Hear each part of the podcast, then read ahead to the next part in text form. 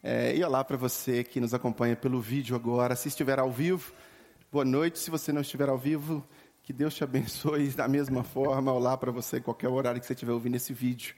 Né, hoje é, nós gravamos esta mensagem, nós nos reunimos aqui na Avenida Dom José Gaspar, número 185, no bairro Coração Eucarístico. Então, você que nos acompanha, se é da Grande BH, eu já quero te convidar para estar conosco aqui todo domingo às 18 horas.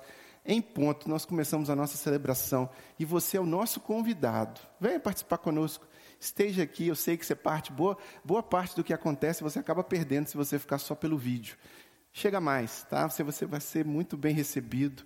Aqui é o lugar onde nós amamos servir. A igreja do coração ama servir. Mas a igreja do coração ama uma outra coisa também, é a palavra de Deus. É nela que nós nos fundamentamos como igreja, é ela que nos norteia. Então hoje nós vamos refletir um pouco sobre a palavra de Deus inspirada, inerrante e suficiente apesar de nós. Olha, eu vou repetir o tema de novo. A palavra de Deus, inspirada, inerrante e suficiente, apesar de nós. Apesar de nós, ela é inspirada, apesar de nós, ela é inerrante e apesar de nós, ela é insuficiente. O cristão crê dessa forma. Sempre tivemos a oportunidade de desfrutar destas três palavrinhas e hoje eu vou tentar destrinchá-las um pouco. Mas antes eu quero começar naquela palavrinha pequena, na sua tela talvez não esteja escrito, mas atrás de mim aqui está escrito assim: apesar de nós, né? Por que apesar de nós? Porque desde que o mundo é mundo, desde que o mundo é mundo, nós estamos nos afastando da palavra de Deus. Por isso que apesar de nós, Desde que o mundo é mundo, não há nenhuma novidade neste contexto de afastamento do homem da palavra de Deus. Primeiro Deus deu sua palavra a quem? A Adão. Né? Antes disso, Deus deu sua palavra aos anjos. Alguns deles se rebelaram e se afastaram da palavra de Deus. Depois Deus, sua palavra, Deus deu sua palavra a Adão. Né? Se você for pegar um percurso histórico na nossa história de seres humanos, de homens, se nós vamos pegar, lá no Éden, Deus dá sua palavra a Adão. O que, que Adão faz? Adão se afasta da palavra de Deus. Ele se afasta da palavra de Deus e ele começa a dar um jeitinho para se auto-justificar. Né? Ah, de repente, né, não é culpa minha, é culpa sua. Deus havia chamado Adão e dado uma palavra para ele muito clara: não pode comer da árvore que estava no jardim, aquela árvore específica ali. No entanto, Satanás consegue dissuadir, persuadir Eva com uma, uma, revolução naquela fala, com uma mudança naquela fala de, que, de palavra de Deus, e ele enxerta na palavra de Deus coisas que não existiam. Por exemplo, certamente não morrerás, não existia. E ele enxertou, Satanás enxertou ali e disse: não é bem assim. E aí Adão vai e se afasta da palavra de Deus peca contra Deus, e quando Adão é confrontado, quando Adão é chamado na responsabilidade, o que, que Adão faz? A mulher que tu me destes. A culpa não é minha. O homem é especialista em se desculpar, jogando a culpa em outro, ou então se desculpar, jogando a culpa em Deus, ou mesmo tentando destruir Deus. Nunca a culpa está no homem. O homem sempre está tentando destruir, sabe, ressignificar, mudar, sabe? Ele está sempre tentando fazer isso. Ele nunca quer assumir. Então, lá em Adão, a gente já vê isso. Se você for pegando na época de Noé, por exemplo, você vai ver a mesma coisa. Ocorre a corrupção do gênero humano, Noé está levando o anúncio. O que, que Deus fez? Deus anunciou a Noé e pediu que Noé falasse para o povo. Noé está levando o anúncio o tempo todo. O que, que acontece? O povo, ó, não quer ouvir. Se afastando da palavra de Deus. Não é bem assim, não é dessa forma, não é desse jeito. Não funciona assim, não é por aí. Mais uma vez nos afastamos da palavra de Deus. Se você for na época de Abraão, vai ser a mesma coisa. Se você for na época das monarquias instituídas posteriores, aquela primeira leva, você vai ver a mesma coisa. Toda vez que o rei trazia a palavra de Deus, muita gente, até mesmo o próprio rei, né, aquele rei se afastava de Deus, o povo perecia, o povo sofria. Então, a palavra de Deus é algo que o homem, muitas vezes, por ter um coração enganoso, quer se afastar dela. Quando não quer se afastar dela, quer destruí-la. Quando não quer destruí-la, quer mudá-la. Sempre foi assim. Não há nenhuma novidade nisso. Na semana passada, nós falamos sobre aqueles uh, cientistas, por exemplo, mencionamos. Se você não assistiu a mensagem, depois assiste aí no YouTube ou então nas redes sociais. Nós falamos justamente sobre esse, esse pensamento secular ceticista que tenta tirar Deus da história. Né? Uh, se você for no Novo Testamento, eu mencionei um pouco do Antigo Testamento, mas se você for no Novo Testamento, você vai ver nas estruturas sociais, nas estruturas religiosas, as pessoas afastando da palavra de Deus. Né? O próprio Deus personificado ali estava ali, encarnado, e eles se afastam da palavra que ele menciona. Né? Ele está ali levando a palavra dele, e ele é crucificado. Então, se você for nas estruturas de Estado, governo, legislativo, executivo, judiciário dos países democráticos, essa estrutura social, ela se afasta da palavra de Deus cada vez mais e se corrompe. É meio entrópico, né? Porque vai se afastando da palavra de Deus e vai se corrompendo mais e vai ficando mais corrupta, mais corrupta, mais corrupta. Nas universidades, por exemplo, aconteceu isso. A igreja criou a universidade e a universidade se afastou de, da igreja, se afastou da palavra de Deus. Gente, Oxford, é, é, é Oxford é, é, é, Harvard, Harvard era um pastor. então, to, as, igrejas, as, as igrejas criaram as universidades. E as universidades foram se afastando da palavra de Deus e foi ficando cada vez mais corrompido, corrompido, corrompido. Então, o homem, na sociedade como um todo, ele sempre se afasta da palavra de Deus quando ele não quer se submeter a ela. Isso é muito interessante. Porque quando ele quer se submeter a ela, ele se quebranta diante da palavra e a palavra se torna lâmpada para os pés dele. Lâmpada para os meus pés, luz para o meu caminho. Quando o homem se quebranta diante de Deus, a palavra ela é guardada no coração. Escondi a tua palavra no meu coração para não pecar contra ti. Quando o homem se quebranta diante de Deus e quer realmente permitir que Deus mude, a palavra ela se impõe sobre o eu. Então eu não vou mais agora tentar dar um jeitinho para acomodar a minha vontade. Agora eu vou me submeter ao que o texto fala para mim. Assim é o cristianismo, assim funciona o cristianismo e assim foi Jesus. Certa vez Jesus estava trazendo uma palavra de Deus para alguns. Eles estavam em uma multidão muito grande, eles haviam enchido o bucho e Jesus estava pregando para eles ali, e era uma palavra de Deus dura. Cada um foi saindo fora e foi embora. Não queria comunhão com a palavra, não queria se submeter à palavra, não queria ouvir aquela palavra. Um deles diz: dura coisa é essa que o senhor está dizendo, né? Quem pode aguentar essa palavra? E aí Jesus vira para eles e fala: Vocês não querem ir embora também, não? Vocês meia dúzia de gato pingado que sobrou aqui na frente. E aí Pedro, do alto, inspirado por Deus, inspirado não, iluminado por Deus, Pedro diz: Para onde iremos nós se só tu tens as palavras de vida eterna? Sabedoria que vem do alto, reconhecida por Jesus depois. Então, o homem, historicamente, faz de tudo para viver dando um jeito de fugir da palavra. Em Eclesiastes, no capítulo 1, versículo 10, você nem precisa abrir, não, está aqui atrás, porque eu vou ler bem rápido. Haverá algo de que possa dizer: Veja, isso é novo? Veja, isso é novo? Não, já existiu há muito tempo, bem antes da nossa época. Então não tem nada novo hoje. Toda pessoa que quer fugir da palavra, ele só está seguindo o próprio coração. Toda pessoa que não quer se submeter à palavra, ele só quer seguir, ele só está se, seguindo o próprio coração. Ou toda pessoa que quer pegar a palavra e quer dar um jeitinho para mudar o que Jesus ou Deus disse originalmente, é porque ele está tentando ou justificar os próprios pecados sistematizados dentro do seu próprio coração, ou justificar os pecados das pessoas que amam, que ele ama e que são ao redor, estão ao redor dele, ou justificar os pecados sociais sistematizados na cultura, sedimentados na cultura, sistematizados em forma de projeto de lei, de leis aprovadas, sedimentado nas academias, nas faculdades, sedimentado na prática diária e que o povo já se acostumou. Então, toda pessoa que quer dar um jeitinho na palavra, ela está cedendo, de alguma forma, aos pecados que foram sistematizados aí ao redor nosso.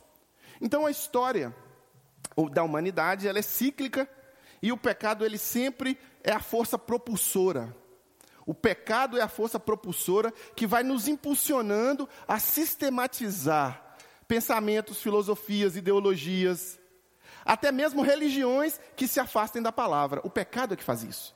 É o pecado que leva as pessoas a sistematizar religiões que sacrificam crianças, por exemplo, como nós temos no Novo, no Antigo Testamento. Né? Os amalequitas que eh, adoravam a Moloque e sacrificavam. Isso é o pecado. É o pecado que sistematiza religiões que se afastam da vontade de Deus, que se afastam da palavra de Deus e que fazem coisas e abominações que são contra a palavra. É o pecado que faz isso, né? Então, quando o homem peca, ele se vossas iniquidades fazem separação entre vós e o vosso Deus. Então o homem ele quer seguir o pecado, então ele quer afastar da palavra. Eu me lembro que a esposa, a esposa do meu pastor, meu primeiro pastor, é, ele, ele, o que me batizou e tal, é, tinha uma Bíblia, e na Bíblia estava escrita uma, uma, frase bem grande: ou esse livro vai me, afastar do pecado, ou o pecado vai me afastar desse livro. Né? A palavra de Deus, ela fica contraposta ao pecado. Então, quando eu sistematizo intelectualmente o pecado, eu me afasto da palavra. Ou então eu fico querendo mudar a palavra. É uma guerra. Ou a palavra me muda, ou eu mudo a palavra. É uma guerra. O cristão se deixa mudar, se quebranta.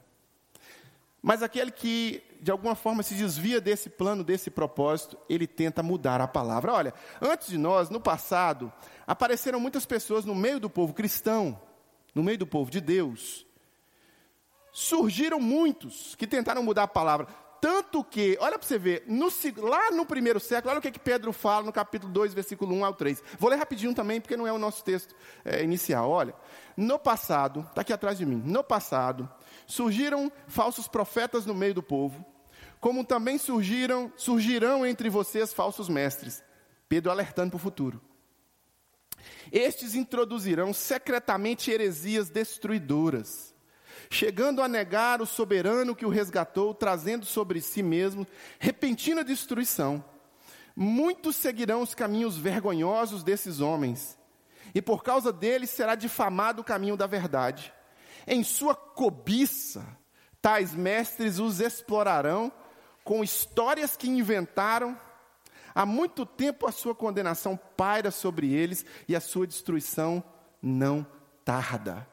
Isso aqui foi escrito pelo apóstolo Pedro lá no primeiro século, alertando a igreja, mostrando os irmãos que se reuniam, que os falsos mestres que querem sistematizar o pecado, inclusive filosófica e teologicamente, eles iriam querer enganar o povo. Então o cristianismo, ele se deparou ao longo dos anos com várias tentativas de deturpação, várias. Desde o início foi assim.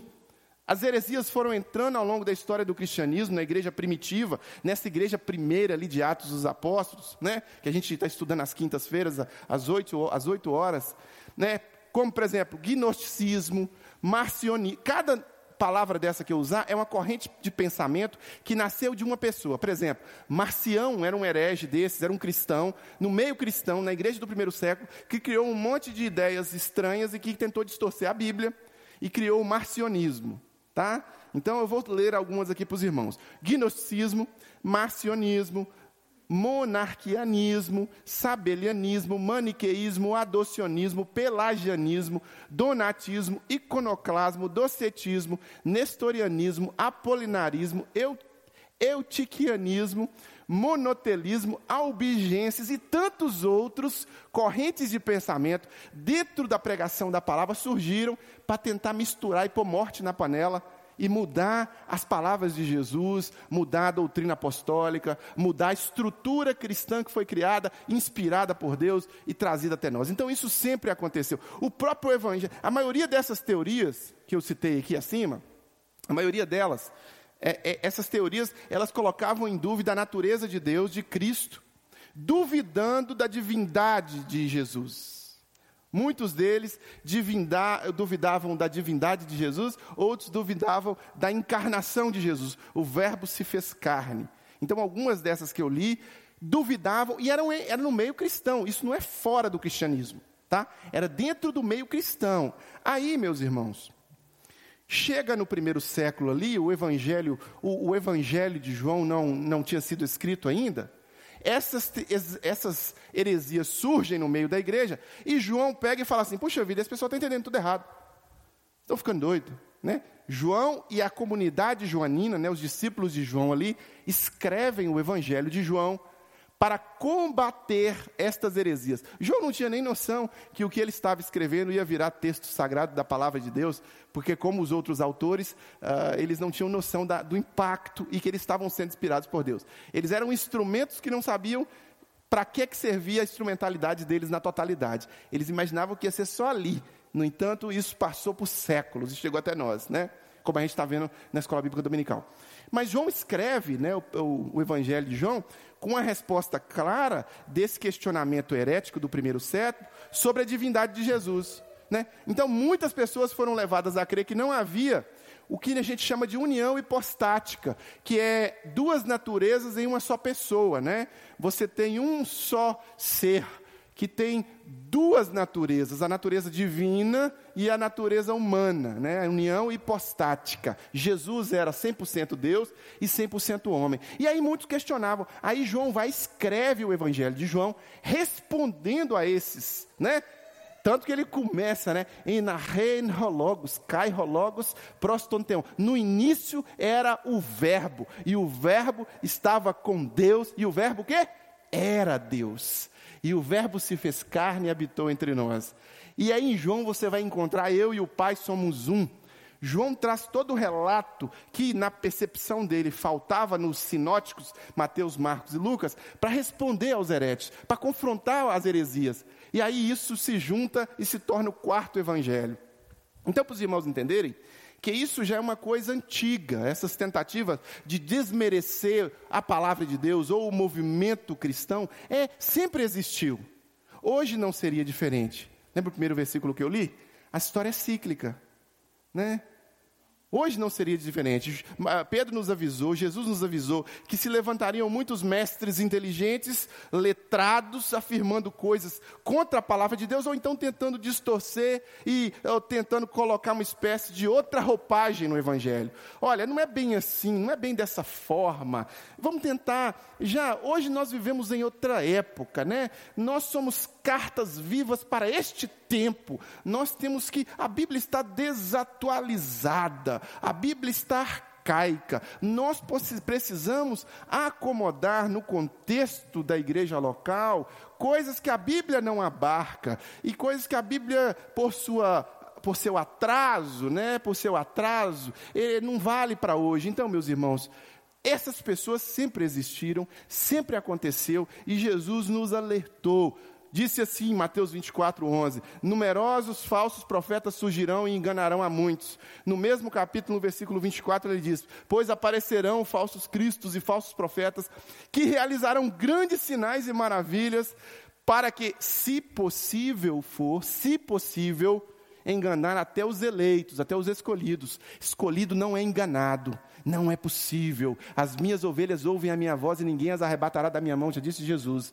Então não é possível. Se possível, né? Mas a conversa, o canto da sereia seria bonito, né? Então, sempre aconteceu isso e acontece isso agora no nosso meio contemporâneo.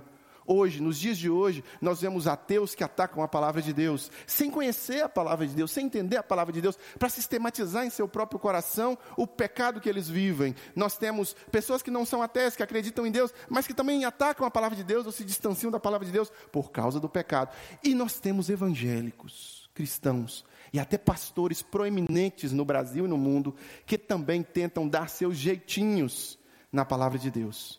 Mas, meu irmão, minha irmã, a palavra de Deus, ela tem que se sobrepor a qualquer líder, a qualquer estrutura religiosa.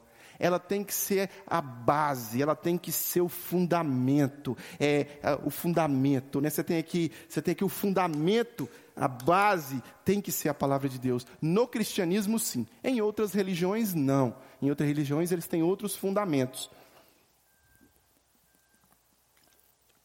Mas se você for pegar o cristianismo, no cristianismo nós temos que ter a palavra de Deus. É por isso que se você destruir o fundamento, o que, é que acontece com a casa? A casa cai, desaba. Satanás é muito esperto. Então, nos dias de hoje, ele tenta minar, ele tenta destruir ele tenta fazer com que a base de toda a nossa fé, que é a Bíblia, porque a Bíblia é a base, e ela fala sobre um assunto principal de Gênesis e Apocalipse. Existe só um assunto principal, mais importante, e que o foco está todo nele: Jesus Cristo, o Alfa e o Ômega. Está no princípio de todas as coisas e estará no fim de todas as coisas. Então, se você tira a base e desconstrói a base, destrói a base, destrói a Bíblia, o que, que acontece? Você também acaba por começar a pensar coisas a respeito a respeito de Jesus que não são muito bíblicas, né?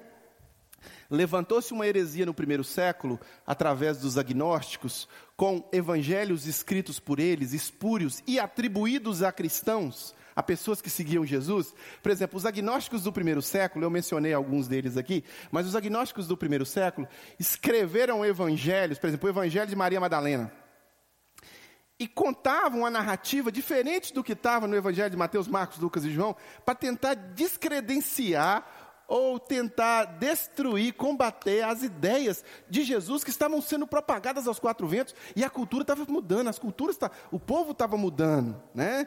A gente, a, a, o movimento cristão foi tão forte, e quanto mais matava cristão, mais a palavra se, se, se expandia, que eles começaram a falar: nós não conseguimos, a gente não tem que matar as pessoas mais, a gente tem que matar a ideia, a gente tem que matar a pregação deles, porque se matar eles, não, a crucificou o mestre deles, era só 12 e virou não sei quantos mil. Aí matamos os apóstolos também, não adiantou, virou não sei quantos mil. A gente está matando, matando, matando, não está adiantando, está queimando na fogueira, está cortando cabeça. Então vamos matar a ideia, vamos distorcer a ideia. Se não pode com eles, junte-se a eles. E a partir do século IV, as coisas começaram a mudar. Mas lá antes, no, no, no, no século I, primeiro, segundo, terceiro, o agnosticismo criou ideias, por exemplo, que Jesus tinha tido. Ah, ah vamos tentar neutralizar essa essa ideia de santidade de Jesus e vamos atribuir a ele um caso com Maria Madalena. E aí, vocês devem ter assistido isso naquele filme Código da Vinci. Todo mundo pensou que a ideia foi do Dan Brown, mas não foi. A ideia é dos primeiros agnósticos. Eles tiveram a ideia de atribuir a Jesus um caso é, de relação sexual com Maria Madalena. Né? Um pastor agora proeminente no Brasil recentemente deu até uma uma impressão na sua palavra, né? Ele é muito, não é muito, ele é meio dúbio nas, nas pregações dele, mas ele deu a impressão que Jesus estava fazendo um jogo sexual com uma mulher uma vez. Quer dizer, tentativas de tirar de Jesus a áurea de que nós sempre acreditamos que é a áurea de santidade plena. Jesus não se envolveu, não que Jesus tivesse se envolvido com alguma mulher, seria algo fora da palavra, mas o plano de Jesus era que ele, vi, ele viesse, morresse por nós, ressuscitasse e voltasse da mesma forma sem nenhuma conexão, sem nenhuma dinâmica de constituição familiar, sem nada. Ele morreu pelos nossos pecados. Né? Então, às vezes, eles tentam distorcer a história, distorcer o texto. E isso é feito, meus irmãos, já há muito tempo. Então, não é novidade. Hoje, cristãos que congregam igreja, pastores proeminentes, vão falar que é normal ressignificar o texto bíblico, que é normal pegar grupos identitários grupos de minorias que têm lutas e pautas contrárias à Escritura, que diz que aquelas lutas e pautas, na verdade, são um pecado, e nós simplesmente, ao invés de pregarmos o Evangelho a esse povo, a esse grupo minoritário, nós temos que mudar a Bíblia para acomodá-los no nosso contexto. Porque quem está errado não é o homem que comete o pecado, mas é a Bíblia que fala que aquilo é pecado. Percebem, irmãos, como é que o jogo é sutil? Então, como nós cristãos cremos? Nós cristãos cremos que a palavra de Deus, ela é inspirada, inerrante, suficiente, apesar de todas essas nossas tentativas de destruí-la. É por isso que eu disse que apesar de nós. Apesar do homem, apesar do sentimento humano pecaminoso, apesar do pecado do homem, ou da sistematização e das defesas do homem, a palavra de Deus ela é inspirada, a palavra de Deus ela é inerrante e a palavra de Deus ela é suficiente Toda a escritura, diz a palavra de Deus em 2 Timóteo, versículo 3, capítulo 16 e 17. Toda a escritura é inspirada por Deus e útil para o ensino, para a repreensão, para a correção e para a instrução na justiça, para que o homem de Deus seja apto e plenamente preparado para toda boa obra. Olha, toda a Escritura. Então, aqui, eu preciso entender que a primeira coisa que a palavra de Deus é, é inspirada. Inspirada. O que, que é inspirada? A palavra que é usada aqui pelo apóstolo, falando diretamente ao seu discípulo, né, seu pupilo Timóteo, né? Inspirada, é uma palavra, é inspirada por Deus, perdão, inspirada por Deus. No grego é uma palavra só, teopneustos. O que, que é teopneustos? Inspirada por Deus. Significa que ela vem de Deus. Inspirada. Ela vem de Deus. Ela não vem do homem ela vem de Deus para o homem. É inspirada por Deus. É Deus que promove, através do seu poder, da sua onipotência, as circunstâncias que ocorrem através da sua vontade. É Deus que promove a, ali e, com, e, e faz uma espécie de impulsionamento do coração daquele autor, para que ele cheio de Deus, inspirado por Deus, redige o texto bíblico. Então ela é inspirada por Deus, ela não vem da vontade humana, apesar de que os homens que a escreveram não sabiam disso.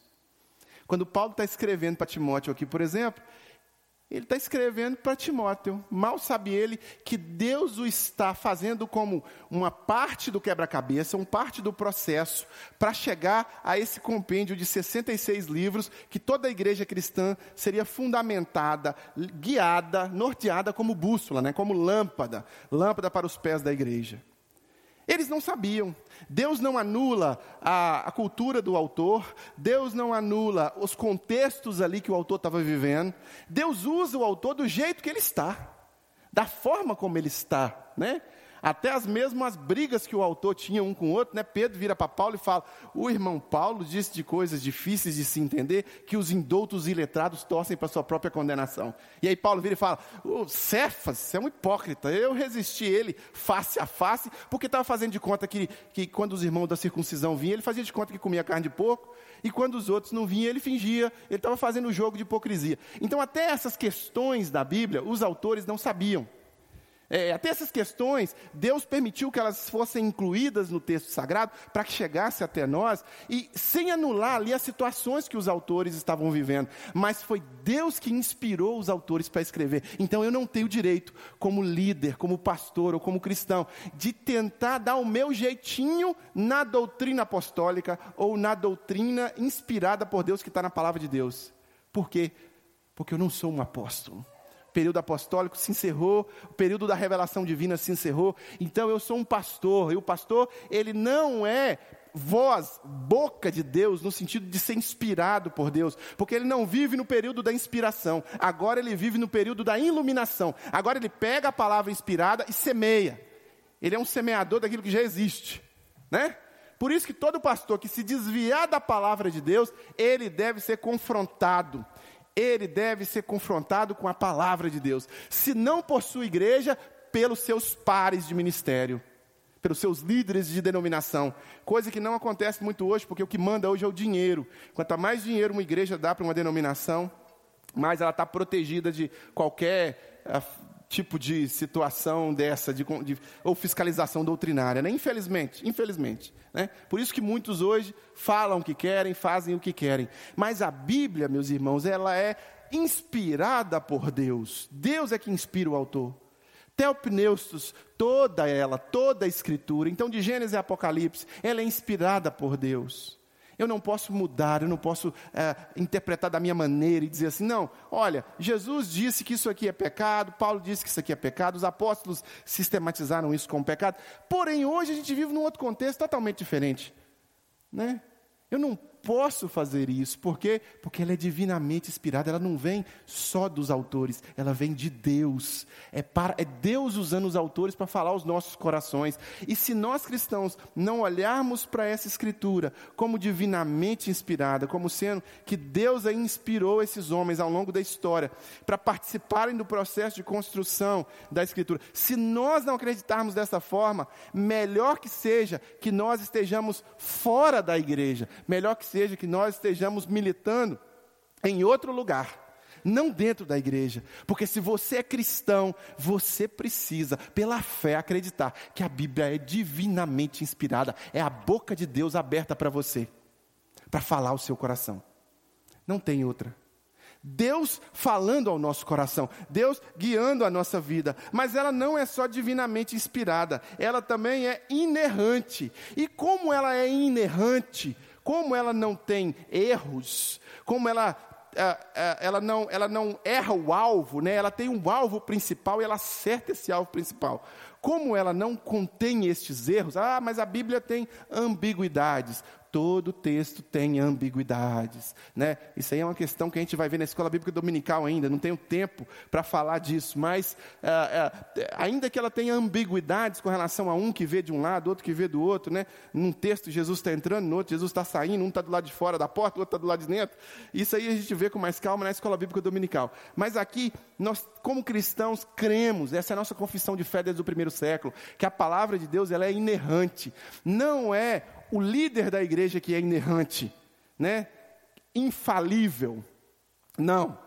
Cristão do primeiro século acreditava que infalível era Jesus e a palavra de Deus. Até mesmo os apóstolos eram homens falhos. Até mesmo os apóstolos de Jesus eram tratados como homens falhos. Tantos que os cristãos, que o povo de Bereia, em Atos capítulo 17, 11 está registrado isso, eles consultavam as Escrituras para ouvir os apóstolos. Os apóstolos falavam e eles consultavam as escrituras para ver se as coisas eram realmente assim. É por isso que no meio cristão, e depois que Gutenberg inventou a imprensa imprimiu o primeiro livro, que foi a Bíblia, nós cristãos, cada um de nós tem uma debaixo do braço, cada um de nós tem uma, duas, três em casa, para a gente consultar, para a gente se alimentar, porque nós acreditamos que essa palavra é infalível para as nossas vidas. E ela, essa palavra, ela não contém erros, ela é inerrante.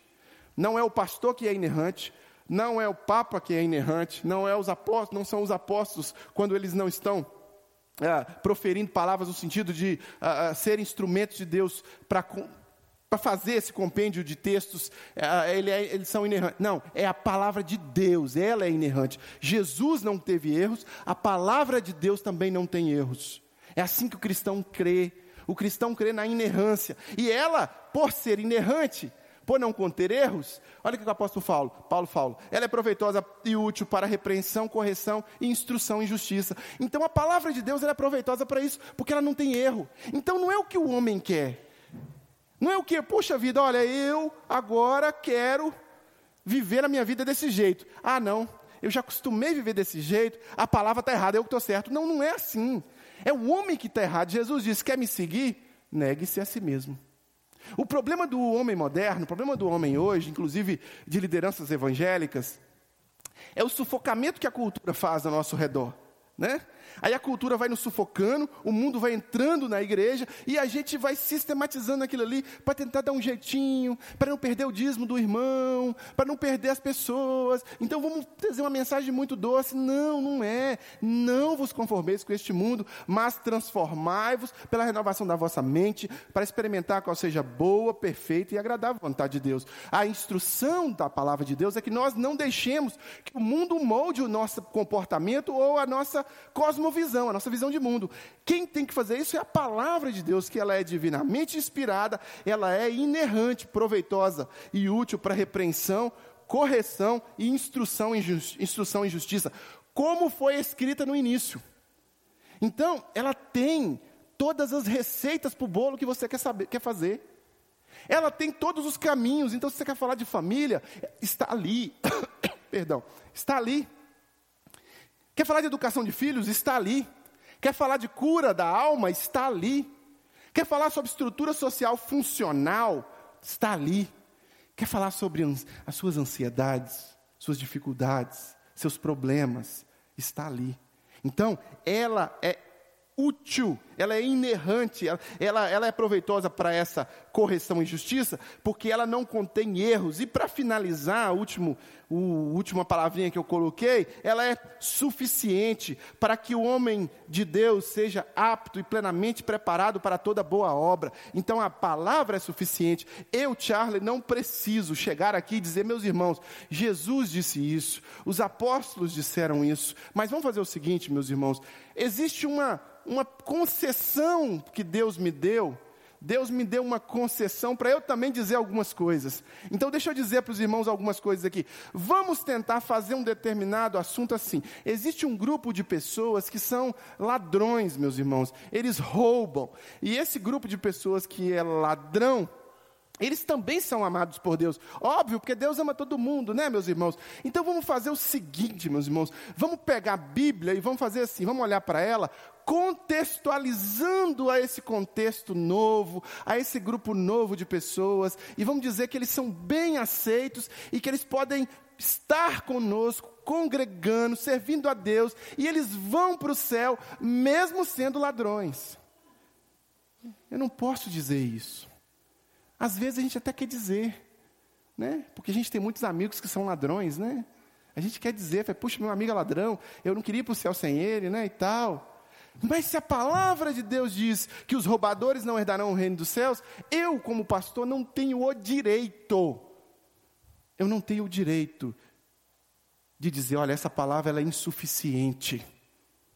Então nós vamos adequar essa palavra aos novos contextos sociais de roubo que existe no Brasil.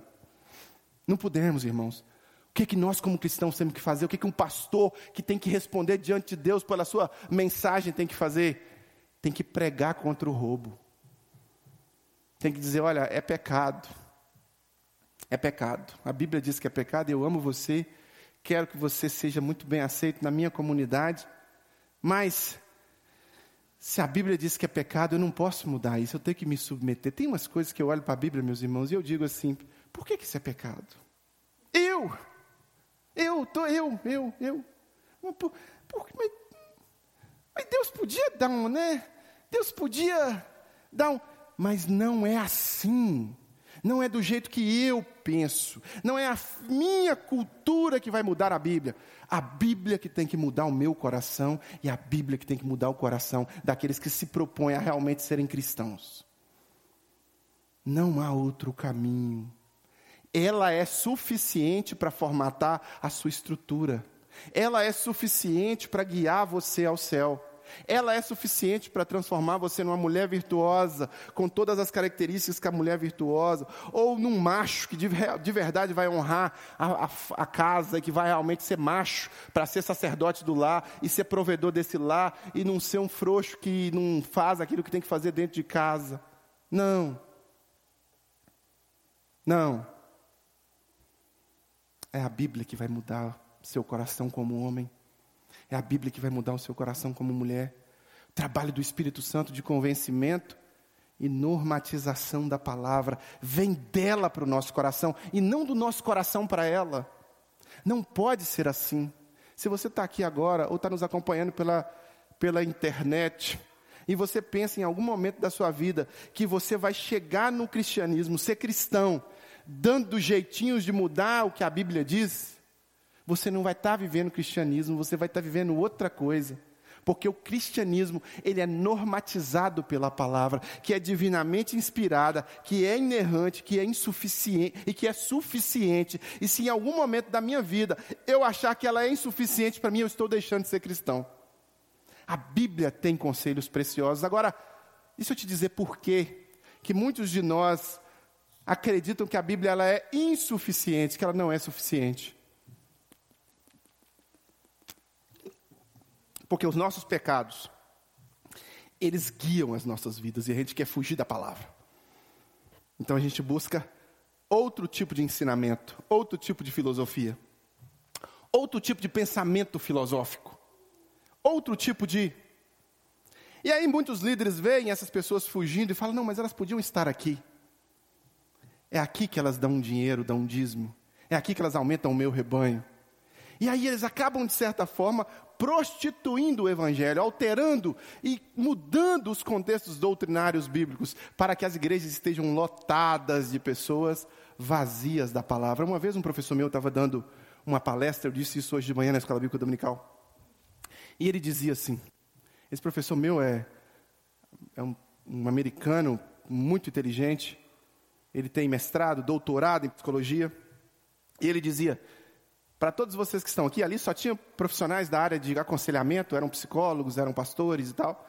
E ele dizia: a Bíblia é suficiente para você ministrar o coração das pessoas. A Bíblia é suficiente. Aí uma psicóloga levantou a mão, pegou o microfone e disse: Eu não acredito.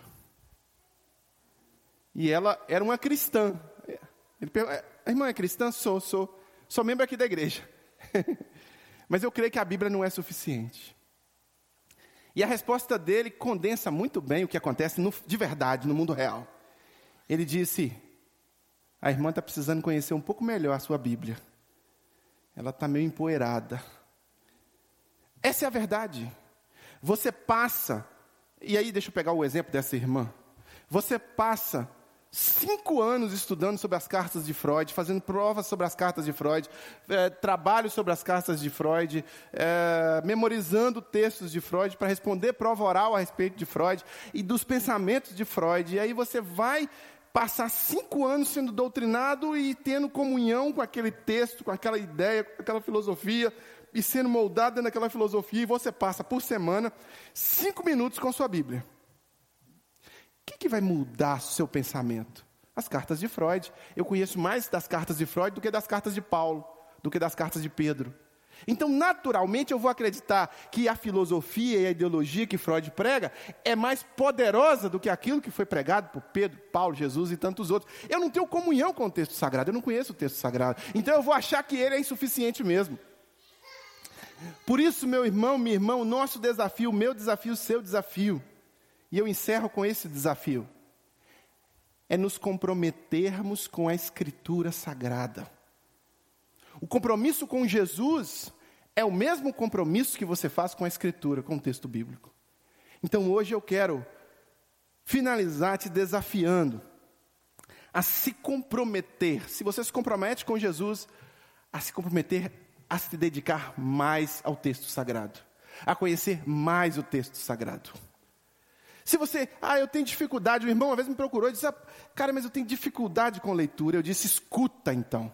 É, hoje em dia aqui, ó, você tem aqui a Bíblia, você pega o aplicativo da Bíblia, gratuito, é só apertar play, bota no seu carro que você vai ouvir todo dia. O irmão já leu a Bíblia quase toda.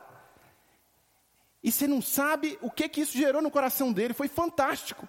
Porque ele teve insights para a própria vida pessoal, familiar, profissional, advindas do que ele ouviu daquela palavra sagrada. É assim conosco, irmãos. Quando alguém vem me perguntar uma coisa, pastor, o que, que o senhor acha disso? Eu falo, essa pessoa não está lendo a Bíblia. Porque está lá. Está lá, eu não tenho que achar, está no texto. Pastor, o que, que o senhor pensa disso? Está no texto. Então, o desafio que eu quero fazer para você que aqui está e para você que nos acompanha pelo vídeo é se comprometer com Jesus, se comprometendo com o texto sagrado. Então eu te peço que curve sua cabeça, feche o seu olho. E agora, nesse fechar de olho, faça uma autoavaliação. Quanto tempo você passa com o texto sagrado? Você realmente acredita que esse texto pode mudar a sua vida? Você acredita que ele é inspirado, que ele é, que ele não contém erros e que ele é suficiente para dar norte para a sua vida? Pastor, eu preciso acreditar mais. Então, ore agora fazendo esse compromisso. Ore agora se comprometendo. Você também que nos acompanha pela internet, ore agora se comprometendo. Eu vou dedicar mais tempo para ler, para ouvir o texto sagrado. Eu vou dedicar mais tempo para memorizar, guardar a tua palavra no meu coração, para não pecar contra ti. Eu vou me dedicar mais tempo para entender os contextos de doutrinas bíblicas para aplicar no meu dia a dia. Ore ao Senhor assim. Pai, em nome de Jesus, teu povo ora agora. Ora diante da exposição da tua palavra, que é divinamente inspirada, útil para o ensino, para a repreensão, para a correção, para a instrução em justiça. Oramos, ó Deus, crendo nesta palavra. Nós somos o povo da cruz, o povo que acredita na mensagem do Mestre Jesus, o povo que vive guiado pela doutrina apostólica. E nós queremos nos comprometer mais uma vez com o Senhor hoje. E que esse compromisso no nosso coração seja real, sincero e profundo com tua palavra. Lâmpada para os meus pés, luz para o nosso caminho. Pai, em nome de Jesus. Que nós não apartemos da nossa boca o texto sagrado, que ele possa estar sempre na nossa boca, que ele possa estar sempre no nosso ouvido, que ele possa estar sempre nos nossos olhos, que diariamente a gente possa ler a tua palavra mais, ter mais comunhão com ela, ter mais mergulhos profundos de comunhão, dedicação de tempo intencional, dedicar tempo à palavra. Deus, em nome de Jesus, para que quando os falsos profetas soprarem ventos de doutrina ao redor da tua igreja, ela esteja edificada sobre sobre a rocha e não caia e não sucumbe diante do canto da sereia maligno, diante do soprar de flautas do diabo. Em nome de Jesus, Pai, nos ajude a nos comprometermos mais com a tua palavra. E aqui o teu povo, chamado Igreja do Coração, quer ser um povo comprometido com a palavra. Sela esses compromissos que estão sendo feitos agora. Sela esses compromissos e que nós possamos sair deste templo agora ou desligar aí o vídeo e já, desde já, desde hoje, já iniciar uma maratona de intensidade na tua palavra, mais tempo lendo a Bíblia, mais tempo ouvindo a Bíblia, mais tempo entendendo os contextos e conselhos bíblicos para aplicar nas nossas próprias vidas e que comece a partir de nós e que isso passe também para os nossos filhos, que isso passe para os nossos ah, familiares, Pai, que a tua palavra ocupe o lugar de destaque na nossa casa, não só aberta no Salmo 91, mas aberta, lida, relida lida, memorizada e guardada no nosso coração. Que sejamos cristãos bereanos, firmados na tua palavra, Pai, comprometidos com ela. Essa é a nossa oração, Senhor, hoje, em nome de Jesus. Amém e amém e amém. Amém, meus irmãos. Agora nós temos o costume de dedicar esse momento agora para orar pelos nossos pedidos de oração. Então, na sua frente aí, tem um papelzinho e uma caneta. Você pode ficar à vontade para pegar ele agora, preencher o seu pedido de oração, trazer e colocar aqui. Enquanto o pessoal canta uma música, nós vamos orar pelos seus pedidos de oração. Se você tomou alguma decisão e quer oração por esse pedido, preencha aí. Olha, eu me comprometi com a palavra. Eu estou lendo só 15 minutos, agora eu vou ler uma hora a partir de hoje, chegando em casa hoje. Vou separar um caderninho para anotar todas as minhas dúvidas. Vou me dedicar mais sistematicamente à palavra, de verdade. Olha, eu passei a confiar mais na palavra hoje. Eu ouvi essa mensagem, o Espírito Santo me tocou e agora eu creio que nela tem todas as respostas para mim, que, ne, que ela é inerrante, que ela é suficiente para mim. Então, preencha aí, a gente vai orar por isso. Se você que nos acompanha pela internet também tomou uma decisão e quer nos enviar o seu pedido de oração, ore por mim, arroba igrejadocoração.com. Envie para gente. Nós vamos orar por você também. Compartilhe uh, essa mensagem com seus amigos, compartilhe as, as, os posts e, os, e, e, o que nós fazemos nas redes sociais da Igreja do Coração. Quando você faz isso, você também propaga e divulga a palavra de Deus. É o que nós estamos tentando. As redes sociais da Igreja do Coração são para a glória de Deus. Então, nos ajude compartilhando. Se você mora na Grande Belo Horizonte, eu te encorajo a vir todo domingo, 18 horas, aqui no templo. Venha, você é muito bem-vindo. E se você quiser participar financeiramente dessa obra. Na sua tela aí tem o número da conta que você pode fazer uma transferência para contribuir com seus dízimos e suas ofertas. Né? Tudo, toda a estrutura da igreja é aluguel que a gente paga, é dinheiro que a gente gasta, até mesmo para chegar até você a gente gasta dinheiro. Então, se você quiser contribuir financeiramente, na sua tela tem a forma de contribuição. Se você estiver ouvindo essa mensagem pelo Spotify ou pelo Castbox, não está com tela, eu digo para você que você pode enviar um e-mail para financeiro@igrejadocoração.com e nós explicamos para você como é que vai ser, como você pode contribuir, tá bom? Toda quinta-feira, 8 horas, nós estamos conectados fazendo um estudo bíblico de meia hora. Todo domingo de manhã nós temos a escola bíblica dominical às 9 horas, que temos o um estudo bíblico um pouco mais profundo, é uma hora e meia, tá? E você sempre é bem-vindo no nosso meio. Que o amor de Deus, o Pai, comunhão e consolação do Santo Espírito, graça de Jesus seja sobre você e a sua casa. Tenha uma ótima semana.